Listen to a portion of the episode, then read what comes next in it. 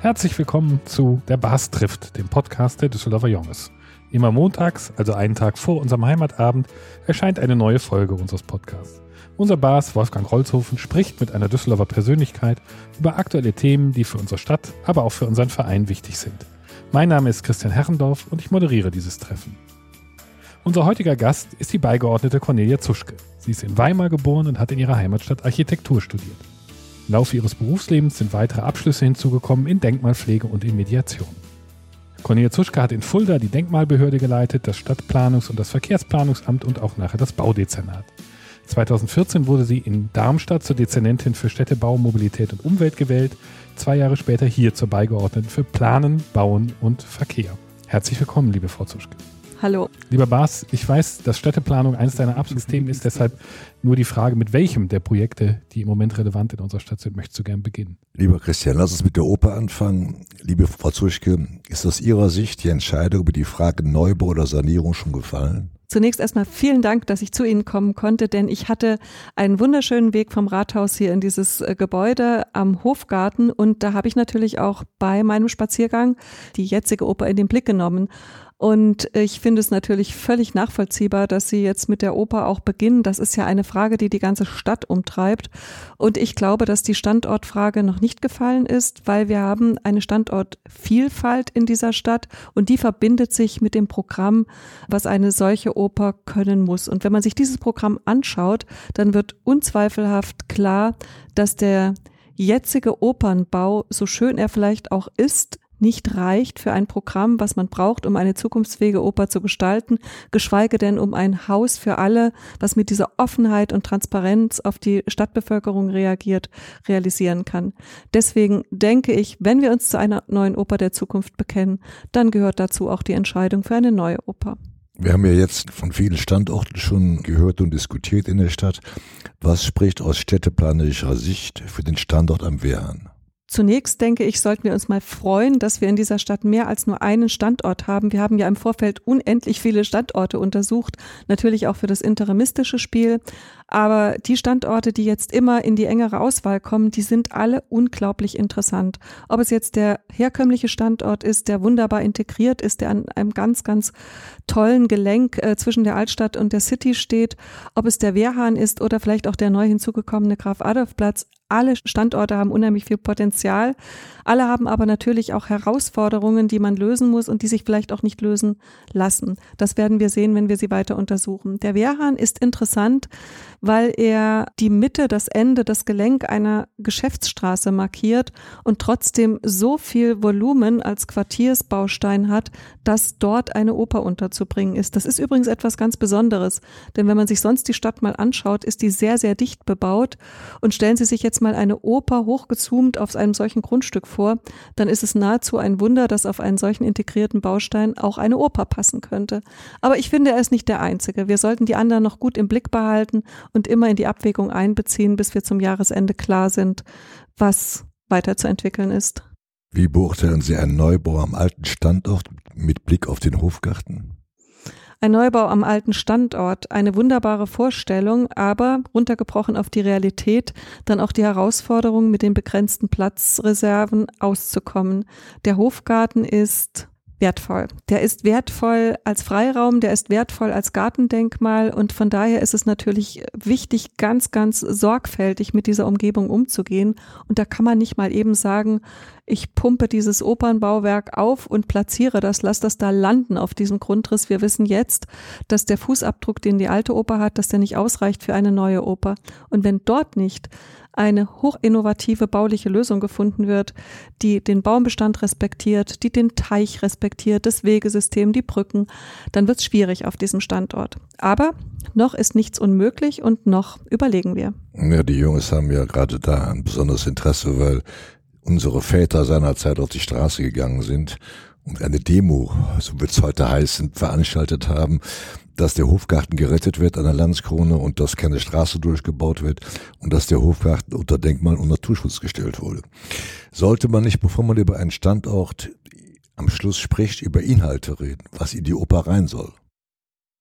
Im Städtebau ist das immer so zwei Schritte vor, ein Schritt zurück. Man muss selbstverständlich über Inhalte reden und ich fand es auch sehr, sehr spannend, was der Bürgerdialog uns in der letzten Woche an Ergebnissen beschert hat. Die sind ja unglaublich homogen mit dem, was auch die Fachleute sich so gedacht haben und das finde ich immer ganz beruhigend, wenn die Schwarmintelligenz der Menschen in einer Stadt so etwa in die gleiche Richtung geht wie das, was die hochkarätigen Fachleute, die sich mit Theater- und Opernbauten auskennen, erfinden, dann ist man, glaube ich, auf dem richtigen Weg. Deswegen ganz wichtig, Funktionen auszuloten, damit auch Größenordnungen. Aber das geht eben immer auch gleich einher, wie sich etwas städtebaulich einordnet. Die Stadt, die Häuser, die Quartiere, das ist wie eine große Familie. Und da muss man auch an der richtigen Stelle irgendwann landen können. Und deswegen ist es ganz wichtig, Funktion und Form des Gebäudes mit allen qualitativen Merkmalen, die man ihm zuschreibt, immer auch gleich mit dem Städtebau auszuloten und ja, das ist so ein bisschen eine Zeit lang ein Hin und Her, aber irgendwann wird es dann auch klar. Ich habe noch, noch eine ergänzende Frage dazu, weil Sie ja auch Expertin für Denkmäler sind. Wenn man sich jetzt einen Neubau an diesem Standort unter den Bedingungen, die Sie gerade genannt hat, vorstellt, was müsste man dann berücksichtigen? Also müsste man bestimmte Teile des alten Opernhauses stehen lassen, integrieren? Wie sähe sowas aus? Finger in die Wunde. Ähm, das, ist, das ist die Realität, mit der wir uns auseinandersetzen müssen. Und als Denkmalpflegerin, Sie haben völlig recht, muss man natürlich auch erstmal der Oper, so wie sie da steht, ihre Bedeutung, ihren Ruhm und ihre, ja, ihren Platz in der Geschichte Geschichte der Stadt zusprechen. Und das ist natürlich auch eine ganz schmerzhafte Entscheidung, wenn wir eben so schnell gesagt haben, eine Oper der Zukunft muss neu sein, die muss größer sein, die muss technisch ganz anders sein, sie muss auch vielleicht von der Idee eines Bauwerkes ganz anders sein. Waren die alten Theaterbauten geschlossene Tresore, in denen hochkarätige Kunst war, sind die neuen Kulturbauten offene, transparente Baukörper, die man eben auch durchfließen kann, wenn nicht gerade Veranstaltung ist. Also eine ganz schwere Entscheidung. Ja, die alte Oper steht unter Denkmalschutz und ja, wir werden auch bezüglich der alten Oper eine Entscheidung treffen müssen. Und das ist eben auf der anderen Seite auch wiederum das Wesen des Denkmalschutzes, dass er sich ganz abstrakt mit der Bedeutung eines Bauwerkes auseinandersetzt setzt, aber dann irgendwann auch in eine Abwägung geht. Und bei der Oper ist es nochmal spannend, weil sie ist anders als ein normales Investment. Hinter einer Oper steht natürlich auch eine ganze Menge gesellschaftliche Bedeutung. Und das ist gerade beim Denkmalschutz eben auch wichtig, wenn man sich einfach mal einreiht in die Situation der Kulturbauten, dass jede Epoche auch so ein Stück weit vielleicht das Recht darauf hat, sich mit ihren Kulturbauten auch zu zeigen und, und zu entwickeln und zu verwirklichen.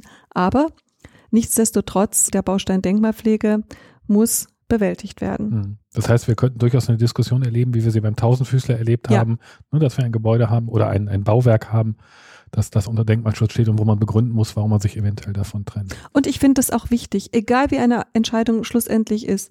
Die Auseinandersetzung mit Geschichte ist immer auch die Auseinandersetzung mit sich selbst.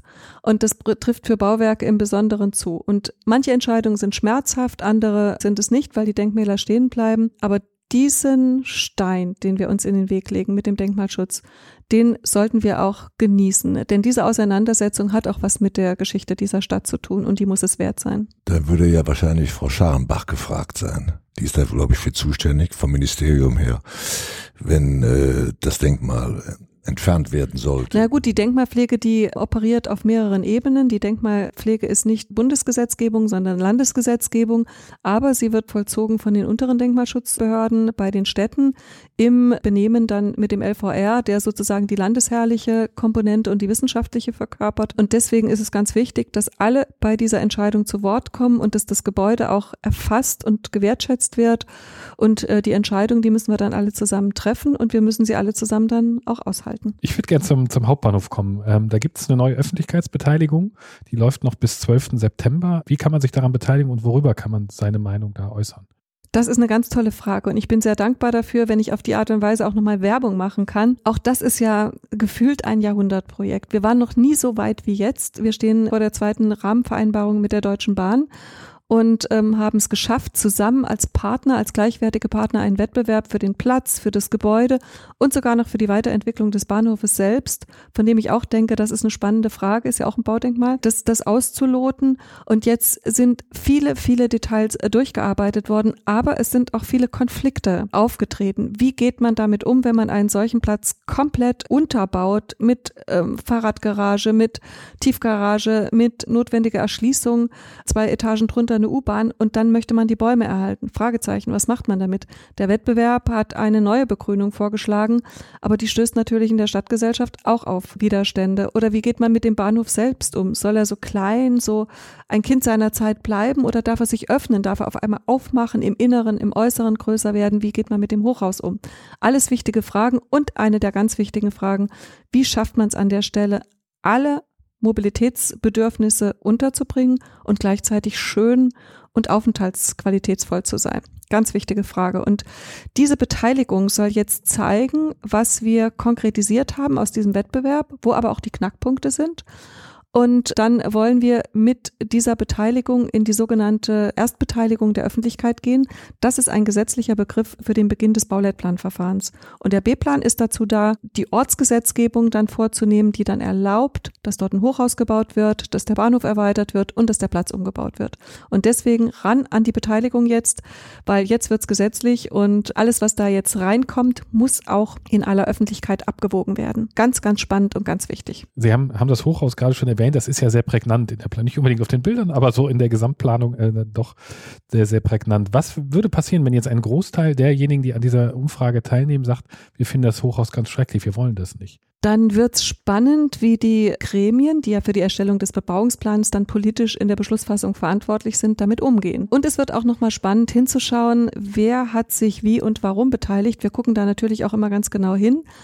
Und das Spannende bei Beteiligung ist, wir haben jetzt durch Corona einen riesengroßen Schritt nach vorne gemacht aus der rein analogen Beteiligung, wo man auch immer mal wieder die gleichen sieht, in eine ganz breit gefächerte Beteiligung zu gehen, also wo viele Leute übers Netz jetzt auch einfach teilnehmen und eine Beteiligungsform, bei der wir viel, viel mehr Menschen erreichen. Also ich bin gespannt drauf und was ich jetzt so eingefahren habe in Bezug auf Hochhäuser ist immer beides. Die einen sagen, ihr seid zu feige, macht mal ein bisschen mehr und ein bisschen höher und die anderen sagen, passt mal schön auf, diese Stadt ist nicht Manhattan, finde ich übrigens auch.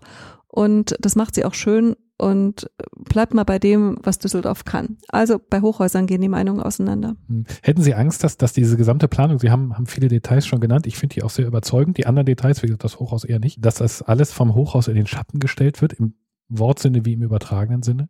Nee, also beim Bahnhof habe ich nicht die Angst, dass das in den Schatten gestellt wird, weil dieses Hochhaus seine Schattenwirkung auf den Gleiskörper entfaltet und ich glaube, dem Gleiskörper, der kann damit ganz gut umgehen, wenn da so eine Sonnenuhr lang geht und von daher glaube ich, dass diese Markante am Bahnhof für Düsseldorf in Ordnung ist. Und wir haben das ja auch nicht das erste Mal in der Beteiligung. Der Wettbewerb war beteiligt vorbereitet, er war in der Beteiligung danach, er war im Hochhausbeirat.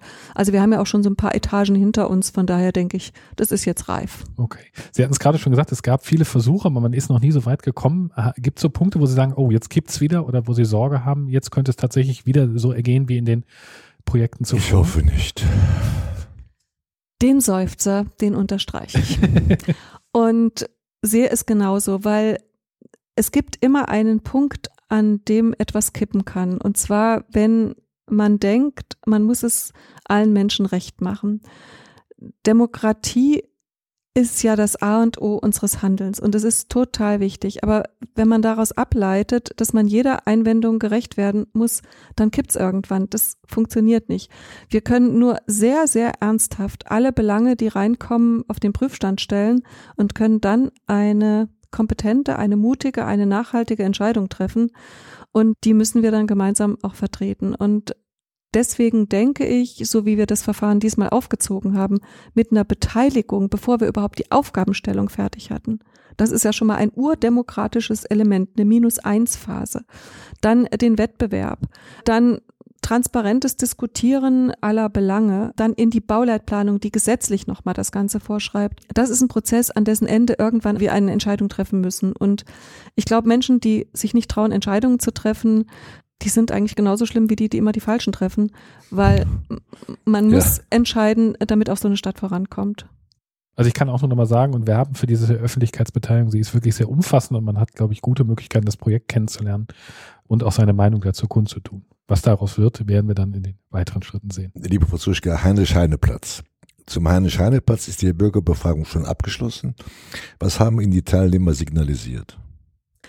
Die Teilnehmenden haben signalisiert, dass ihnen dieser Heinrich-Heine-Platz sehr am Herzen liegt. Und auch da, nicht jeder hat das Herz an der gleichen Stelle und sagt das Gleiche. Die einen sagen mehr Aufenthalt, die anderen sagen mehr Sicherheit, die anderen sagen mehr Schönheit. Die anderen sagen, Achtung, Mobilität nicht vergessen, dass das kein Pfropfen wird, an dem alles stecken bleibt. Und die nächsten sagen, wir haben dort eine Immobilie, wir wollen sozusagen unsere Immobilie verschönen. Also auch dort ein Ort, der alles können muss, aber trotzdem seine Individualität nicht verlieren kann. Für mich ist der Heinrich-Heine-Platz in mehrfacher Hinsicht was ganz Großartiges. Er ist einmal das Transit- und Aufenthaltsgelenk zwischen Altstadt und City. Dann ist er für mich der hochedle Abschluss und Vorplatz vom Marxhaus. Also dort endet diese wunderbare Allee. Ich glaube, was wir in den letzten Jahrzehnten gemacht haben, wir haben ihn fragmentiert zu lauter unterschiedlichen Funktionsabschnitten. Wenn man sich da mal hinstellt, Schienen, Bus, Kreuzung, Insel hier, Insel dort, Ampel, dann merkt man, dass dieser Platz als Raum überhaupt nicht mehr erlebbar ist. Und das ist schade, weil das ist ein Ort, an dem auch ganz viel ganz Düsseldorf-typisches los ist. Und ich glaube, das müssen wir dem Platz wiedergeben. Und von daher denke ich, auch das wird eine Entscheidung sein. Nicht so, wie es manchmal interpretiert wird. Da wird nur einem Investor nach dem Munde geredet.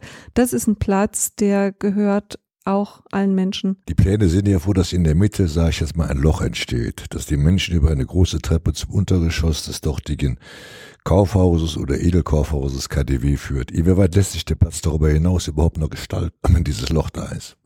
Also würden wir den heutigen Platz nehmen und nur das Loch dort anordnen, wäre nichts mehr übrig von diesem Platz, dann wäre er weg.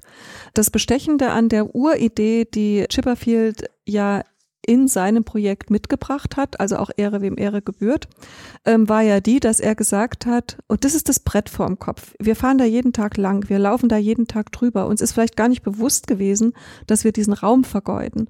Und Chipperfield ist gekommen und hat gesehen, was da los ist und hat gesagt, ihr müsst euch den Raum wieder zurückholen.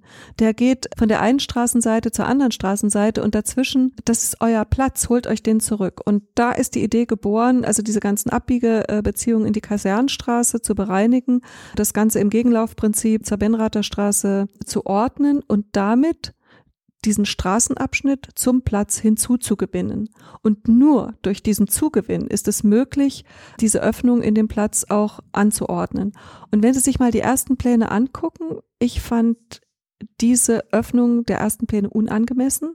Die war viel zu groß und hat nur noch Randbereiche zum Karschhaus und zum Wilhelm-Marx-Haus übrig gelassen. Und äh, das dachte ich, könnte auf keinen Fall funktionieren. Und deswegen war die Vorgabe auch an die Investoren, mit denen wir da an dieser Stelle auch partnerschaftlich umgehen wollen und auch müssen, dass diese Öffnung drastisch zu verkleinern sei, dass sie extrem zu verschönern sei damit dieser Aufgang auch gleichzeitig eine Aufenthaltsfläche wird und dass er eben nicht dieser Abgang in irgendetwas wird, was dann nachts äh, unsicher ja, und genau. unschön wird.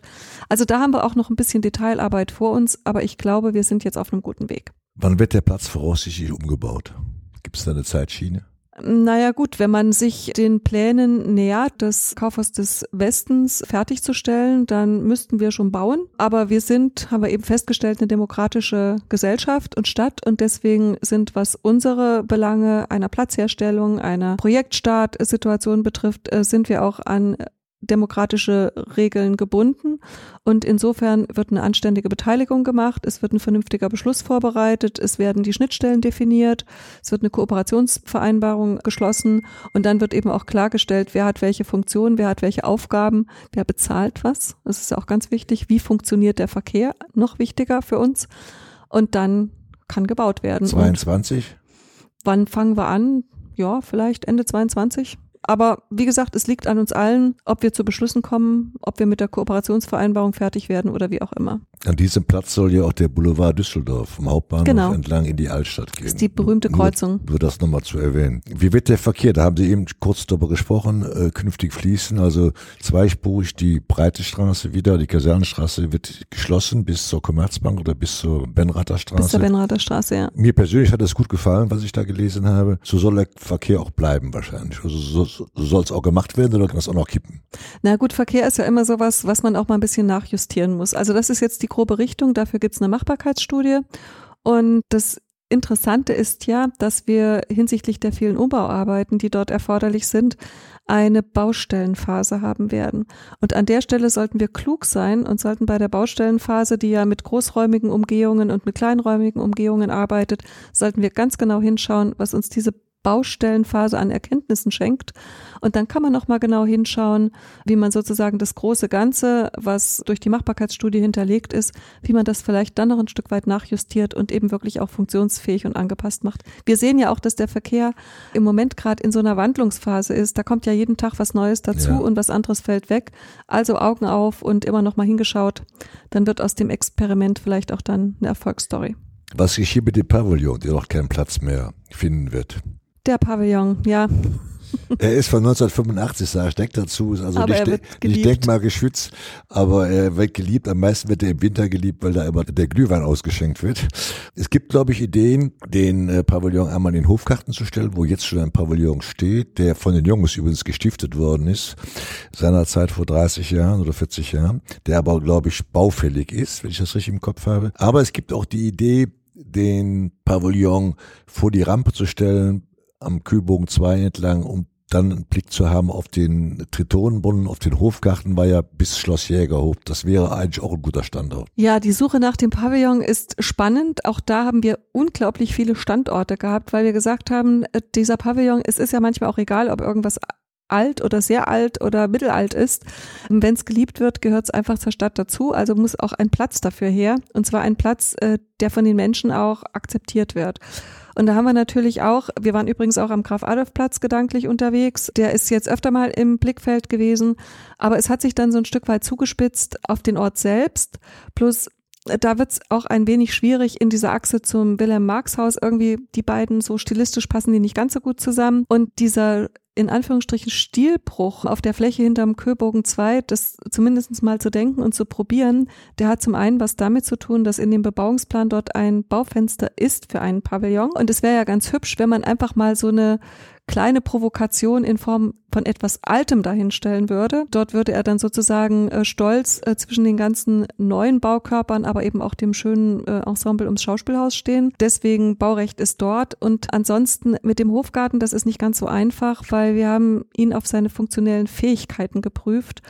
Und der Pavillon taugt eben nicht als Konzertmuschel. Und das wiederum wäre schade, wenn wir diesen Konzertbetrieb durch eine untaugliche Architektur schmälern würden. Also wir wären sehr dafür an diesem Standort, der wo schon Baurecht besteht, wo ein Bistro geplant war, weil sie dann an, erst machen wir unser Watereck am Tritonenbrunnen wieder, eröffnen wir im Frühjahr 22 und sie haben von da aus einen wunderschönen Blick über den Hofgarten, war ja über die beleuchtete Allee bis zum Schloss Jägerhof. Viel mehr kann man mit dem Pavillon ja dann offenbar auch nicht mehr machen, ne? wenn er sich als Konzertmuschel nicht eignet. Nee, man kann ist nur, ja vor allen Dingen als Aussichtspunkt. Man kann nur dann, Glühwein äh, ausschenken. Und wieder Glühwein verkaufen. Ich wollte gerade sagen, der Glühwein bleibt immer noch. genau. und reden noch über bezahlbaren Wohnraum. Wir haben in den vergangenen Jahren zu diesem Thema unglaublich viele Instrumente kennengelernt, ausprobiert und ähnliches. Wenn Sie jetzt aus der heutigen Sicht wieder zurückgucken, welches dieser Instrumente hätten Sie gern von Anfang an gekannt, äh, um es von Anfang an einzusetzen? Das ist interessant. Der heutige Termin mit Ihnen, der schließt direkt an den Ausschuss für Wohnen an, aus dem ich eben komme.